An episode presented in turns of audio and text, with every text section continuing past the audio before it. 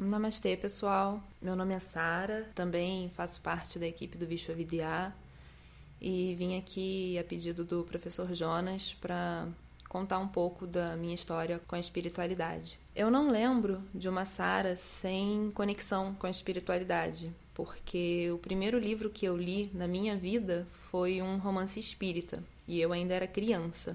Eu ia com a minha mãe em centros de umbanda no sábado, nos domingos eu ia com a minha avó na igreja, então, sempre tive uma certa conexão com a espiritualidade. Eu trabalhei por muitos anos como médium em uma casa de umbanda.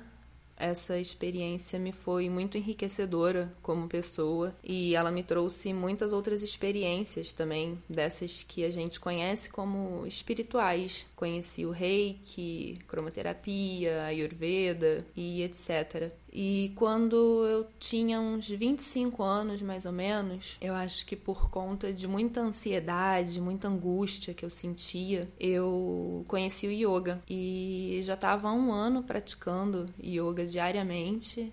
É, era uma, uma sadhana que eu tinha de todos os dias, fazer as posturas, né? E um dia, num domingo à noite, a minha professora de yoga me ligou dizendo que o mestre dela de Vedanta estava precisando de uma pessoa para trabalhar no instituto. Ele bateu o perfil para ela e ela falou: "Eu conheço uma pessoa exatamente com esse perfil". E foi dessa maneira que eu conheci Vedanta, vindo trabalhar no instituto através da minha professora de yoga. Foi assim que eu conheci o Jonas e cheguei nesse caminho de, de Vedanta.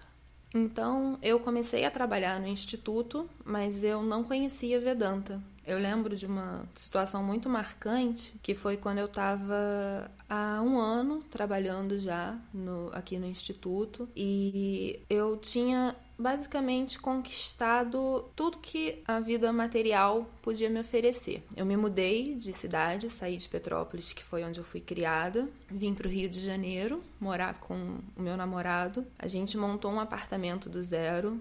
Eu tinha um carro na garagem, o relacionamento estável, saudável, saúde de ferro, estava terminando a faculdade. E eu sentei um dia no chão da minha sala e quando eu decidi apreciar essas conquistas e esse momento, a única coisa que eu consegui sentir foi um vazio tão profundo, tão profundo, e aquele momento foi muito marcante, porque foi um choque ver que tudo que eu sempre sonhei e almejei conquistar e que eu tinha colocado como metas para minha felicidade tinham sido conquistados e eu não tinha conquistado a felicidade ainda. Ainda me sentia vazia. Então, nesse momento, eu entrei numa crise existencial muito grande e, junto com terapia e tratamentos médicos, eu fui seguindo em frente, consegui sair daquele momento de crise e depois que eu saí, que eu voltei a me reerguer, eu tomei a decisão então de estudar Vedanta, porque